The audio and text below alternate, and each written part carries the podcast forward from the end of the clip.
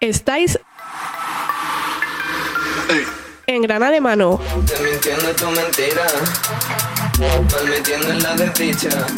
Un programa sobre antiespecismo, transfeminismo y con mucho, mucho mamarracheo. Desmintiendo tu mentira, mal metiendo en la desdicha. Clasificación constante de una sociedad maldita. Dos días más de amores y al tercero diagnostican Nos podéis escuchar en radioalmaina.org y si estás en la ciudad de Granada, puedes sintonizarnos en la 88.5. Una sociedad enferma, no prefiero y no Por el culo te la regla El demonio me ha mirado y no me afecta. Que da más miedo de lejos que de cerca. Me ha acercado y le he enseñado mi destreza. Me ha acercado y enseñado. Bienvenidos, mamarraches. Bueno, yo me pondría a bailar todo el rato esta música de la intro. Bienvenidos eh, al segundo programa de Granada de Mano. En este programa tenemos en la mesa a un par de mamarraches también, que nos van a hablar de cosillas súper interesantes, que bueno, yo la verdad desconozco bastante, entonces por eso les he invitado, un poco para que también me expliquen a mí eh, ese privilegio que tengo para que me expliquen y también que mucha gente pueda escucharlo. Y bueno, eh, si queréis eh, presentaros, os presento yo, que tampoco lo hemos hablado, pero bueno, presentaos si queréis. Vale. Hola. Soy un manojo de nervios, pero me podéis llamar Rama. Eh, no sé, tengo 29 años, vengo de Albacete y me he afincado en Granada desde hace ya unos cuatro añitos o así. Y nada, me ha invitado Yuri aquí. mm, os voy a contar un- una buena chapa.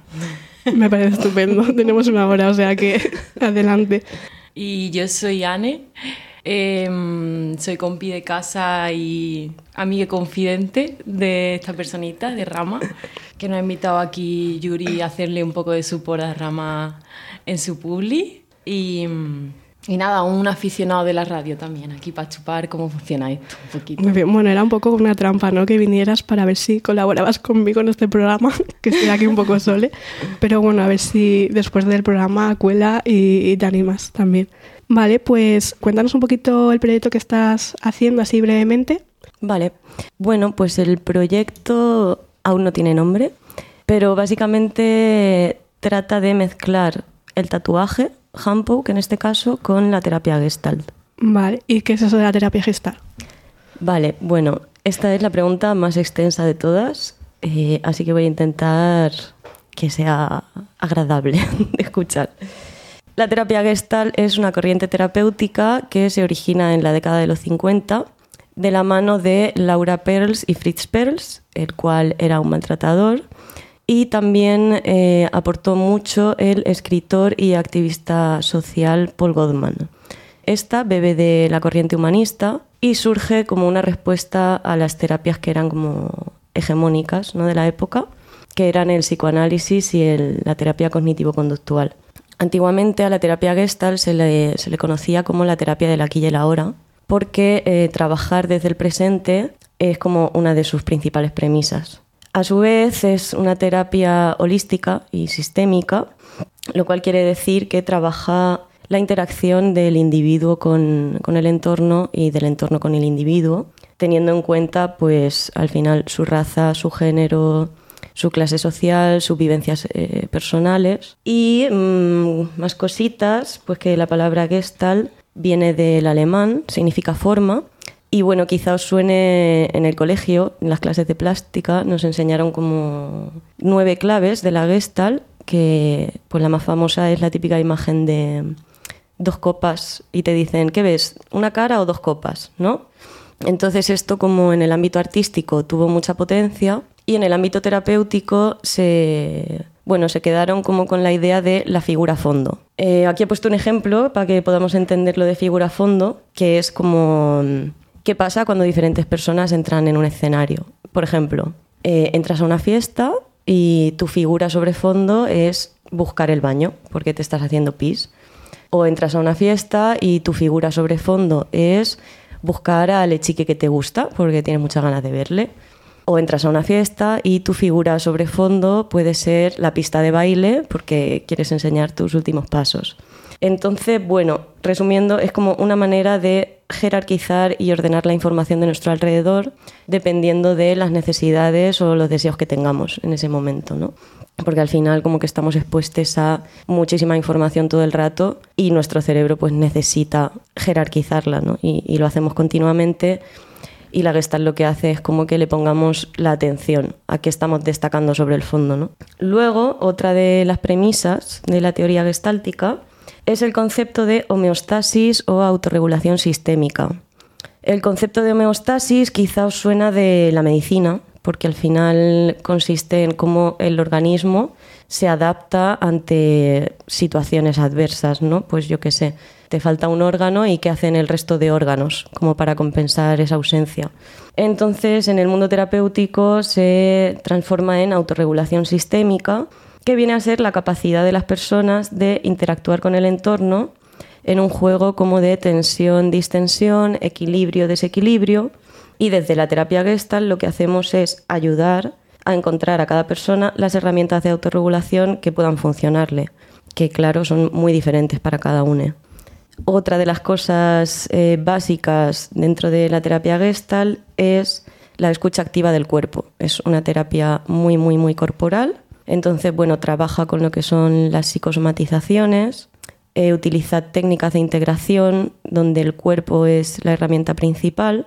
Y luego pues tiene esta parte holística que no a todos le funciona, ¿no?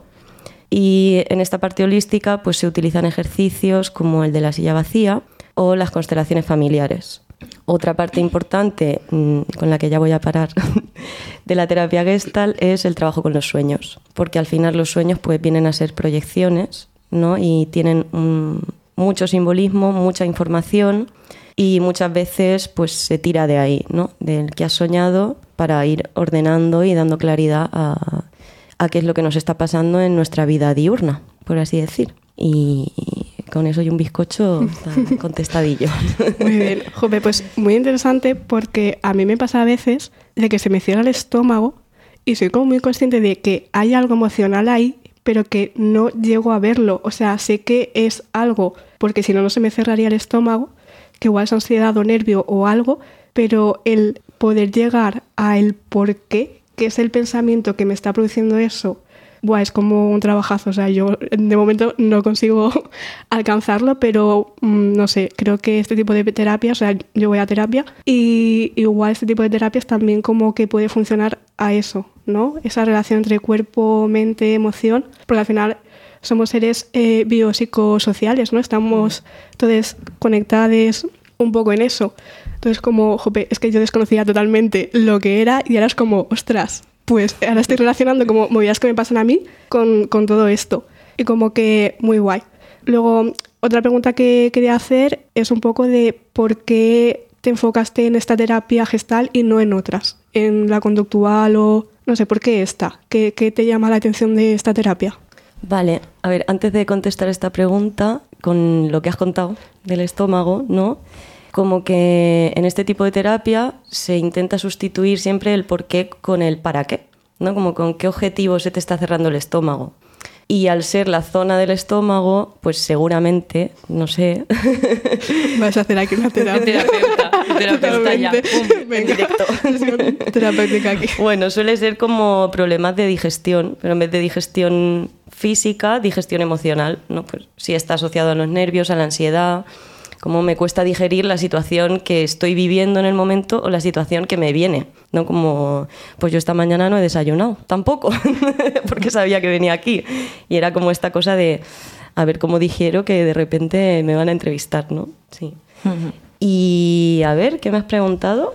Eh, de por qué esta terapia y no otras terapias. Ah, vale. ¿Qué te llama la atención de esta? Vale.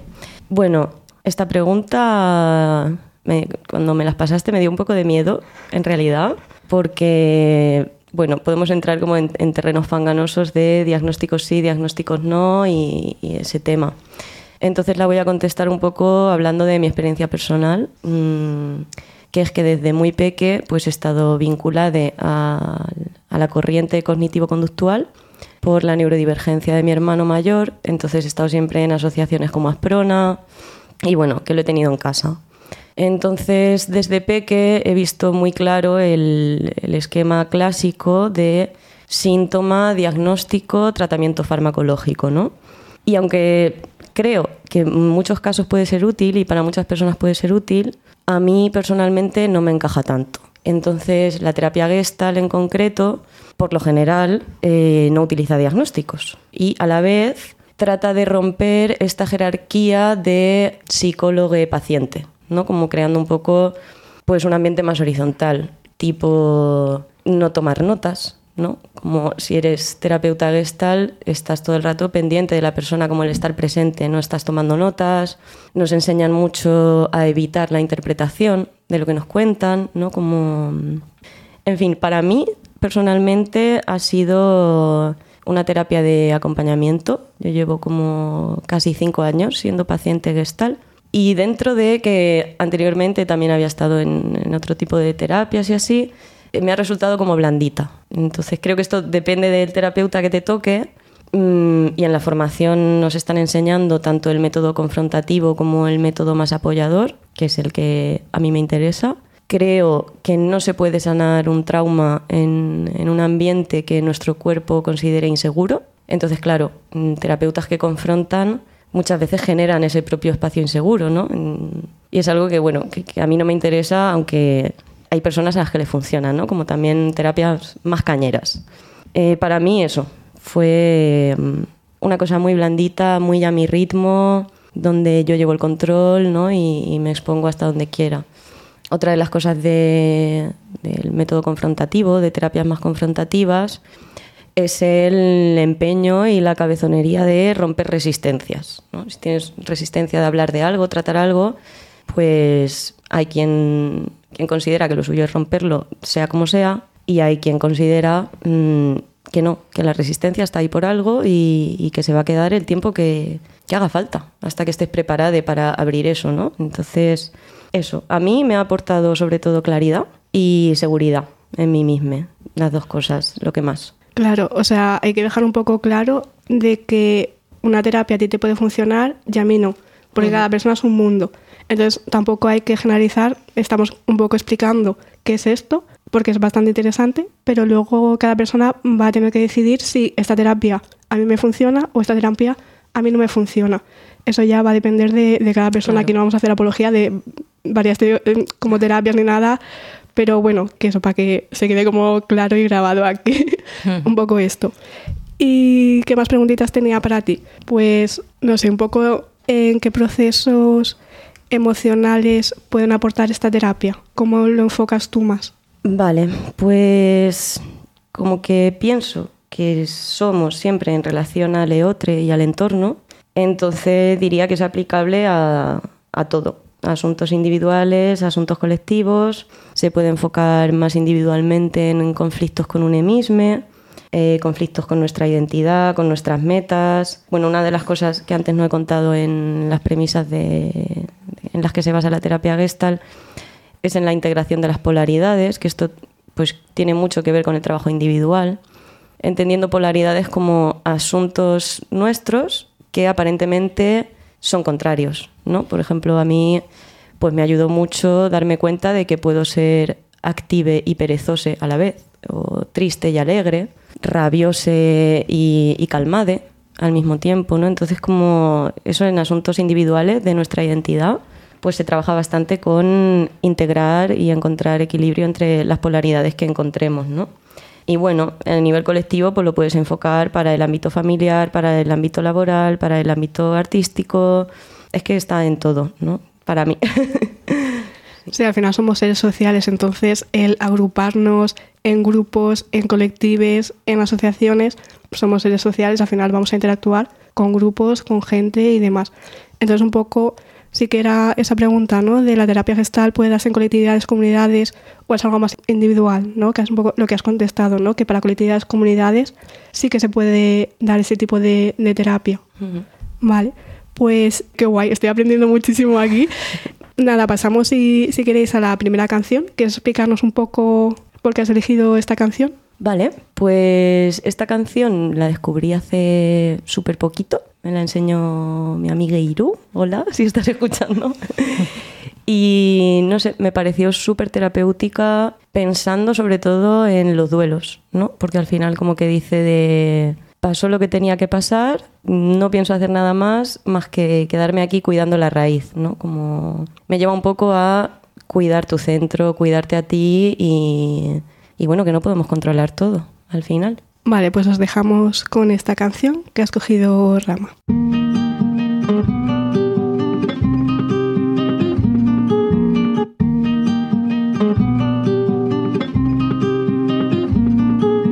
Todo se inunda y piensas que nunca toca la bala en tu pecho y asusta y todo parece que en unos meses sigues pensando que igual es tu culpa y tú mirando todos lados por si alguien ha llorado y tus ojitos tan mojados no han secado y tú que tanto te mereces no todos permanecen y no por ello no amanece no florece.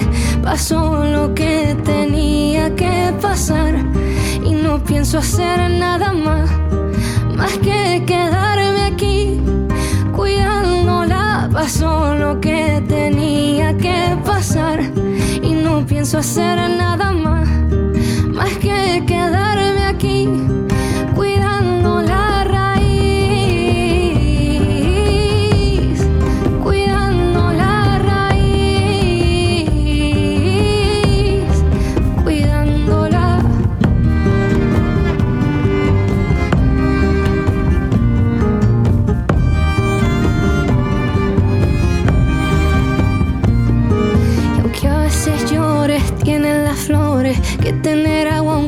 la justa. Y es recurrente al lado de tu frente unos ojitos que pidan disculpa. Y tú, que siempre has intentado tener tanto cuidado con lo que estaba cerca, pero no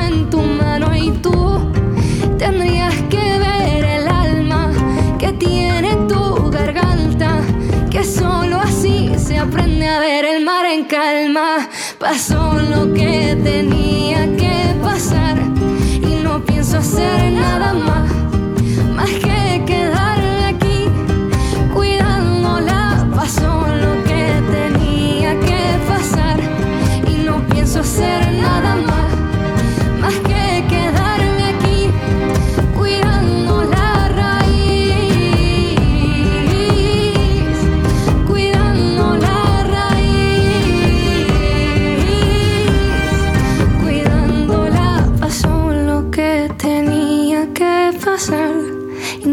hacer nada más, más que quedarme aquí cuidándola. Pasó lo que tenía que pasar y no pienso hacer nada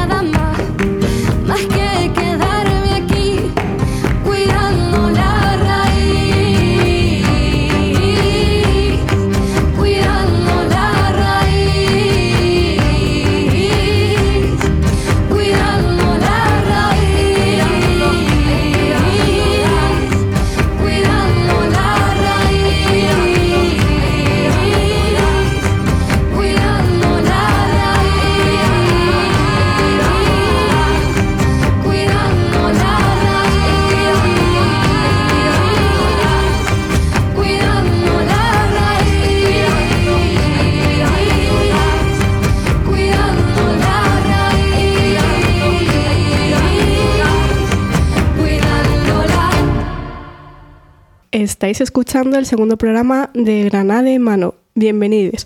Estamos en Radio Almaina con Rama y Anne.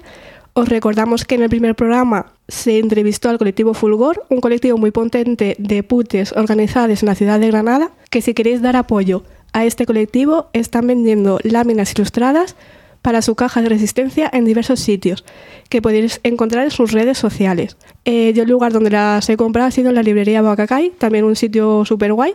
O sea que nada, os animo a todos a apoyar este colectivo. También voy a anunciar cosillas que no sé si pasan en la ciudad o ya han pasado, porque este programa eh, no sé muy bien cómo se, está, se va a emitir o qué días se emiten. Eh, bueno, ya lo investigaré, pero bueno, aquí va eh, nuestra agenda cultural, la voy a llamar así, la sección de agenda cultural. Eh, apuntaros la fecha, 9 de febrero, de febrero a las 8 en el apeadero tendrá lugar el cabaret Bestia, escena queer, un lugar para encontrarnos con nuestros monstruos, performatear la vida, pichear posibilidades. Podéis buscar más información en las redes sociales.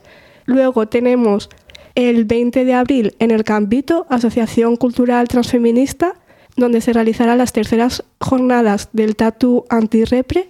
Acordarte llevar efectivo, habrán talleres, charlas, conciertos y además también va a estar Rama, que me lo acaba de decir, o sea que estupendísimo. No sé si quieres decir algo más de, de este super evento que van a hacer. Bueno, pues que el campito es chulísimo, es un espacio muy guay y mm, las jornadas antirrepres del año pasado fueron geniales. Y este año mi aportación va a ser un taller donde puedes aprender a hacerte hampo a ti mismo. Y aunque aún está un poquito en el aire, me gustaría también relacionarlo de alguna manera con, con el ámbito terapéutico. A ver qué sale. Jope, pues muy guay. Apuntad la fecha el 20 de abril en el campito. Vale, pues seguimos con la entrevista. Hablemos un poco del, del proyecto que, que tienes, Rama, porque hace unas semanas como que vi el reel, ¿no? En tus redes sociales, ¿no? Que estabas ahí anunciando que eres educador, que estabas con, confusionando la terapia gestal con el, con el tatuaje. ¿Cómo surge? Coméntanos un poco también cómo relacionaste el tatuaje con esta terapia y por qué. Vale, bueno, pues fue una cosa un poco de mm, coincidencia en los tiempos, ¿no? Como que terminé la formación de educación emocional y nos pedían un proyecto final y yo no sabía muy bien qué hacer y en ese mismo tiempo, como que de manera orgánica, en algunas sesiones que hacía de tatuaje, pues de repente las personas, como que fueron cinco o seis personas que se empezaron a abrir muchísimo y, y bueno, como que salió un poco de manera natural. Yo entiendo esa apertura mm, ante una desconocida, que era yo en ese momento, porque al final el tatuaje tiene un componente simbólico muy fuerte y yo pues me gusta hablar y preguntar y les preguntaba, bueno, ¿y por qué te haces esto? ¿Y qué significa para ti y tal? Y hubieron algunos casos donde los tatuajes pues representaban cosas importantes en, en sus historias de vida.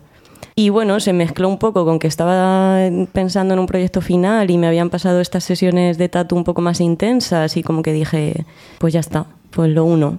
Y esto fue como en el plano teórico. En, en ese momento yo solo lo concebía como tratar los asuntos inconclusos, temas cierres y así. Y, y, como una cosa teórica, pues empecé a leer un montón sobre este tema eh, y fueron como las primeras pinceladas del proyecto de hoy, ¿no? Como que estos dos años y pico he estado luchando contra el síndrome del impostor a capa y espada y el punto final fue como ya este curso, la autonegociación de, vale, voy a empezar este proyecto cuando me compre la tinta blanca. Y pasaba el tiempo y no me la compraba hasta que ya me la he comprado y, y, también me siento como más capacitada y con más herramientas para, para tratar muchos más temas, que no sean solo los, los asuntos inconclusos. Sí, pues nada, ya no tienes escapatoria, tienes que seguir adelante con, con, este proyecto. ¿Y lo estás llevando a cabo sole o tienes como más gente? Vale, pues a efectos prácticos, sí, soy yo. Pero tengo que decir que a efecto emocional, energético, trascendental, lo estoy llevando gracias a que tengo mi, mi, grupo de formación que me apoyan un montón, mi psicóloga que también me apoya y pues mi familia elegida, guiño guiño, que están siempre como empujándome para arriba y motivándome un montón y, y, y, gracias a ellas, en verdad. Oye, Arne, ¿no quieres contarnos algo? No sé, algún cotilleo de por casa, de drama, no sé. O está todo el rato diciéndome esto, esto y estas ideas que... No sé. Cuéntanos algo. Anímate. Eh... Nos pide consejo a la gente de casita sobre el proyecto, sobre, no sé, diseños que saca. Compartimos mucho el espacio común de la casa que, que el salón. Y, y, ahí se pone a crear cosas y estamos nosotros ahí alrededor dando consejos, apoyando y no sé. Es muy colectivo. Es que mi casa es un poco comunidad colectiva todo el rato, todos los espacios. Y sí, eso, un poquito. Muy guay. Muy bien, muy bien. Ya te he hecho hablar, ya, ya cogerás. Ya eso. Sí, muy bien. Nada, eh, ¿qué más preguntitas? Pues, ¿cómo está funcionando el proyecto desde que lo publicaste por redes sociales? Pues con el tema del reel, la verdad es que flipé en colores, porque empezaron a seguir un montón de personas, rollo 50 seguidores por la cara, un montón de visualizaciones, lo compartió un montón de gente. Mm, Yo me moría de vergüenza todo el rato, como viendo stories y viendo mi puta cara. Yo, "Uf, otra vez esto. y bueno, también a la vez de mucha vergüenza, pues también me hizo mucha ilusión, como, wow, esto interesa a la gente. Y me escribieron como para sesiones de tatuterapia unas seis personas. Aún no se ha materializado ninguna de las seis, pero está un poco en el aire. Así que nada, si alguna de esas seis personas me oyen, contestadme al email. Muy bien, muy bien. ¿Y cómo te sentiste a la hora de hacer todo esto? Pues pf, hablando de polaridades, me sentí insegure y segure al mismo tiempo, ¿no? Como también había como diciendo, si- siendo sincera, cierta presión económica de, venga, voy a darle una vuelta de tuerca a los tatuajes y en un ámbito que, me siento segure, ¿no? Que es el ámbito terapéutico. Y nada, pues mucha sorpresa, eh, mucha sorpresa de- del feedback, en realidad como un feedback que por ahora es virtual. Pero bueno, creo que, que las cosas llevan su tiempo, ¿no? Qué guay. Yo también, bueno, vi el reel y, bueno, estoy investigando, porque claro, te, te iba a entrevistar, digo, que, que le pregunto, ¿no? Voy a investigar a esta persona. Y creo que utilizas también como tinta vegana, que es como algo súper guay, porque, o sea, a nivel antiespecismo, pues este programa es antiespecista, entonces recalcar que, que, bueno, que Rama utiliza tintas que son veganas, o sea, que, que os animéis a, a contactar y a contestar los emails, por favor. y otra preguntita que tengo es, ¿qué es el handpoke? Vale, pues el handpoke es lo que mm, antiguamente se conocía como el estilo palillero, ¿no? Que es no utilizar máquina, pues aguja a pulso y se crean líneas a través de puntos, haciendo los puntitos juntos. Esta técnica, que es más artesanal, es eh, menos agresiva para el cuerpo, curan más rápido, duele menos, pero claro, se tarda mucho más. O sea, lo que en máquina puedes hacer en 10 minutos, pues en handpoke a lo mejor son 30. Y a mí personalmente me gusta mucho, eh, pensándolo como, pues eso, crear un espacio más terapéutico, más íntimo, porque pues, la máquina hace un montón de ruido, el handpoke no, va más despacito y entonces como que eso también da pie a pues a conectar con las personas, a hablar, a venga, pues ¿qué? ¿Te apetece escuchar música? ¿Te apetece no sé qué? ¿no? Como Eso está muy guay porque además yo con mis neurodivergencias, con los sonidos, hay sonidos que no soporto bien, entonces que no se escuche, por ejemplo, eso, la, la aguja ¿no? mecánica o, por ejemplo, cuando estoy en el dentista que está con... O sea, yo lo paso fatal, yo lo paso fatal con esos ruidillos, o sea, que, que muy guay. No, o sea, desconocía totalmente esto, entonces te pregunto. Y otra preguntita es que uniste la, esta terapia gestal con el tatuaje, pero creo que lo enfocabas con el dolor. Puede ser el dolor físico y el dolor emocional. sí, ¿Puedes explicarlo un poco Vale. cómo, cómo se conecta a eso? Spoiler, terrenos fanganosos otra Vale. vez. vale, porque al final, bueno, esto también empieza un poco desde mi experiencia, ¿no? Y, y un poco tiene que ver con el tema de las autolesiones, en cierta medida. Como al hacerte un tatuaje, o hacerme a mí misma un tatuaje, poner una intención. Ya no solo la sensación física de dolor, ¿no? Como pongo una intención. Quizá me duele algo a nivel emocional y mi intención es diluirlo un poco, sacándolo con, con dolor físico, como transformándolo un poco. Y bueno, no, no lo he contado antes por no enrollarme, pero, pero viene muy al caso. El utilizar tinta blanca, pues tiene que ver con esto, porque la tinta blanca cuando se cicatriza eh, se queda literalmente como una cicatriz. Y mm, está dentro de la piel, se ve muy poquito, pero forma parte de nosotros, ¿no? Entonces como que me parece poético, como que tú miras una cicatriz de, yo qué sé, de cuando te caíste con seis años en la bici y recuerdas el golpe, pero está integrado dentro de ti, ¿no? Como mi idea es, eh, bueno, mi objetivo es integrar lo que nos ha pasado, que nos ha ayudado a configurarnos. No creo que todo el dolor sea necesario, creo que nos podemos ahorrar mucho dolor y mucho sufrimiento, pero sí creo que las experiencias traumáticas que vivimos en la vida pues nos influyen y, y no es me pasó esto y lo quiero olvidar. Es como, bueno, me interesa más el integrarlo ¿no? y transformarlo y así. Y creo que hay que ser un poco punky para que te apetezca hacerlo pues con tatuajes, pero a mí me funciona, me gusta y, y creo que es potente, ¿no? Como intentar focalizarlo así. Sí, me parece genial. O sea, esto repetimos otra vez que cada persona es un mundo. Claro. Yo, por ejemplo, sí que tengo un tatuaje en la espalda que a mí, o sea, yo cuando salí de uno de los centros tutelados, porque yo iba de un centro tutelado a otro, eh, me lo hice. Me lo hizo como símbolo de no voy a volver a caer en este sistema, no voy a volver a caer en esto y, y es como, jope, a mí me ayudó como un poco, ¿no? Todo, toda esa emoción que, que al final viví desde una pequeñez que tenía a, no sé, a gestionarlo así. Y repetimos que cada persona es un mundo. Igual otras personas que salieron de ese centro no se hicieron tatuajes y se hicieron otra cosa o yo qué sé. Pero para mí fue un cerrar un ciclo y no sé, a mí me ha ayudado así. O sea que te estoy como comprendiendo muchas cosas que antes no comprendía, pero fue, no sé, cosas de, de no sé, de que lo sientes, ¿no? Como persona de, pues necesito esto para cerrar esto y al final voy también mucho por intuiciones. Luego, otra cosa que hago mucho a nivel terapéutico es roller derby, que es pegarme en patines. Entonces, como que ligo mucho la emoción con, con, con lo físico. O sea que, Claro. no sé, que estoy como de- redescubriendo esto, que igual lo estoy haciendo la terapia gestal sin saberlo. O sea, totalmente. O sea que, que muy guay. Nada, si queréis pasamos ya a la segunda canción. ¿Quieres decirnos eh, por qué elegiste esta segunda canción?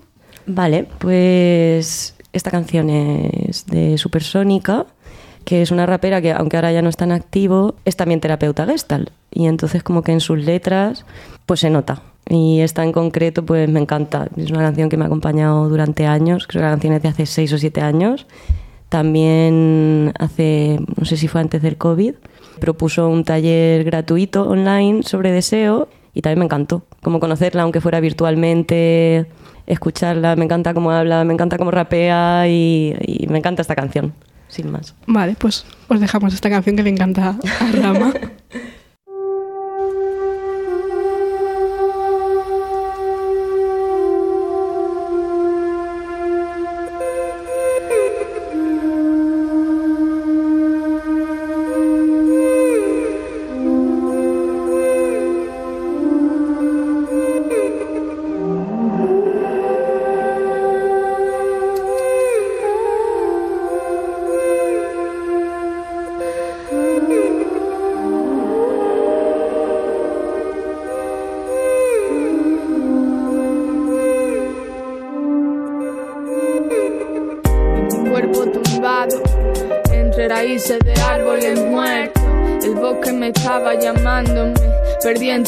sombras de los recuerdos. Si me ves llorando, no corras, me estoy limpiando por dentro. El mensaje se desvanece con mi aliento, vámonos juntos a través del tiempo, dejando atrás el espacio, dejando atrás el cansancio del cuerpo, el alma me estaba llevando, el cielo cambió su color, mi amor se perdió entre los gestos, buscando a Dios, encontré un espejo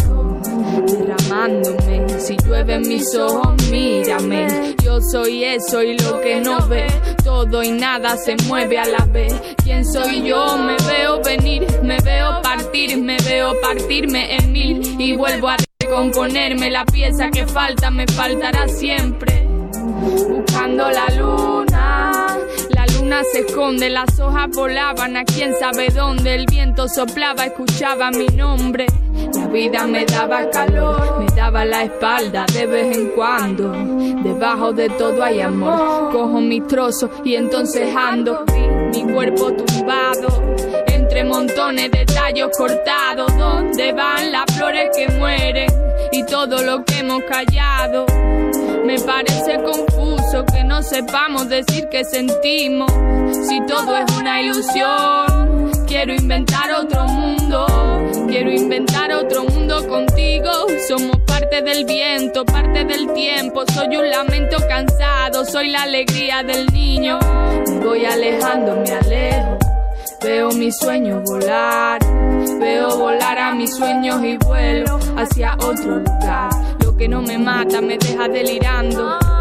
Aire para este corazón moribundo. He perdido el rumbo de mis pasos. Todo lo que perdí ha sido para aprender algo. ¿Quién soy yo? Todavía me estoy buscando. Trozo de hojas secas y llanto. Mi miedo hacía más grande el abismo. Todo estaba ahí, aunque no lo había visto. Miradas que se alinean, están hablando sin que nadie lo sepa. Yo no soy tuya, deja que construya mi lugar. Solo necesito respirar. Mi camino soy yo, ya no tengo dónde huir. Porque siempre me persigo.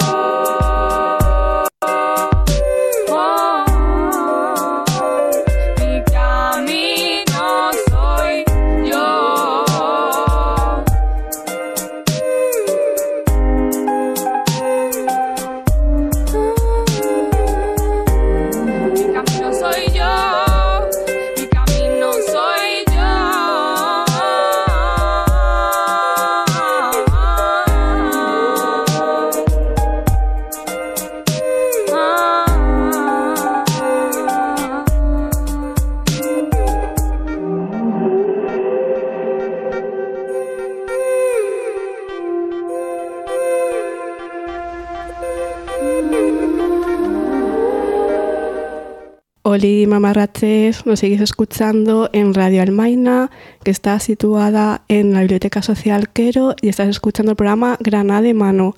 Recordamos que el colectivo Fulgor es un colectivo que se entrevistó en este mismo programa y que tendréis disponible en la página radioalmaina.org para poder escucharlo. Y si no lo escucháis, pues putofobia caris, ya sabéis.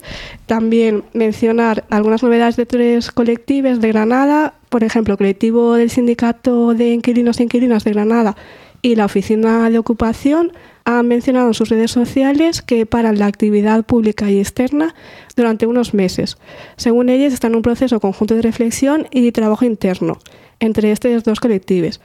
Bueno, mi apuesta política es que lo va a copar el MS, porque ya estaba por aquí, por estos lares de Granada, a ver cómo se ciernen estas cosillas en este paradigma de la ciudad. Y recordamos algunas fechas importantes de la agenda cultural. El 9 de febrero, Cabaret Bestia. En el Apeadero, el 20 de abril, terceras jornadas del Tatu Antirrepre en el Campito. También, súper importante, en La Chistera, en Monachid, el 24 de febrero, la cultura con Radio Almaina no se calla. Empieza a las 13 horas con cabaret mañanero y a las 5 un concierto de Marrón Rosé, una banda de Monachil. Todo esto para la campaña de Radio Almaina para conseguir eh, dineritos para el juicio, que nos hacen falta. Recordaros que nos podéis escuchar en la web de Radio Almaina, en la emisora de radio 88.5, por el culo te la hinco, me lo han puesto muy muy fácil, lo siento. Y nada, os vamos a dejar la cuña de Radio Almaina para que os enteréis un poquito de por qué hacemos estas cosillas.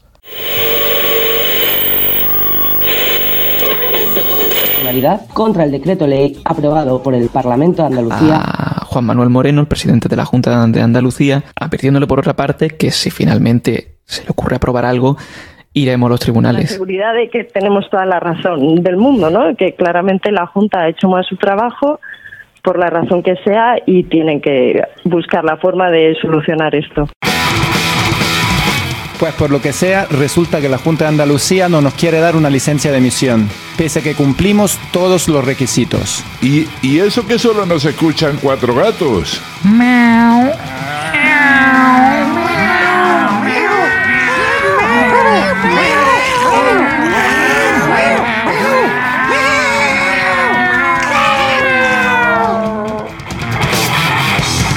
Oye, a ver si va a resultar que son más de cuatro. Radio Almaina no se calla. Más información en la web radioalmaina.org. Seguimos con el programa de Granada de Mano con la entrevista. Estamos aquí con Rama y Anne y vamos a ir terminando ya la entrevista. En, bueno, ¿nos recomiendas, eh, Rama, alguna lectura, autore, artista que se te ocurra, que te haya inspirado para hacer este proyecto? Sí, a nivel más terapéutico os recomiendo mirar las formaciones de la escuela La Rosa de Alejandría, aquí en Granada, que tienen formaciones pues, muy diversas, tanto de constelaciones familiares, eneatipos, deseo y sexualidad, ternura y trauma, hay un montón. Hay monográficos de un fin de, más largos, está genial. A nivel artístico, mm, una tatuadora que me inspira un montón es Agüita Pura, eh, se escribe con W en su Instagram porque fue la primera tatuadora que vi que hablaba de emociones en los tatuajes, como mediante frases o dibujitos o así.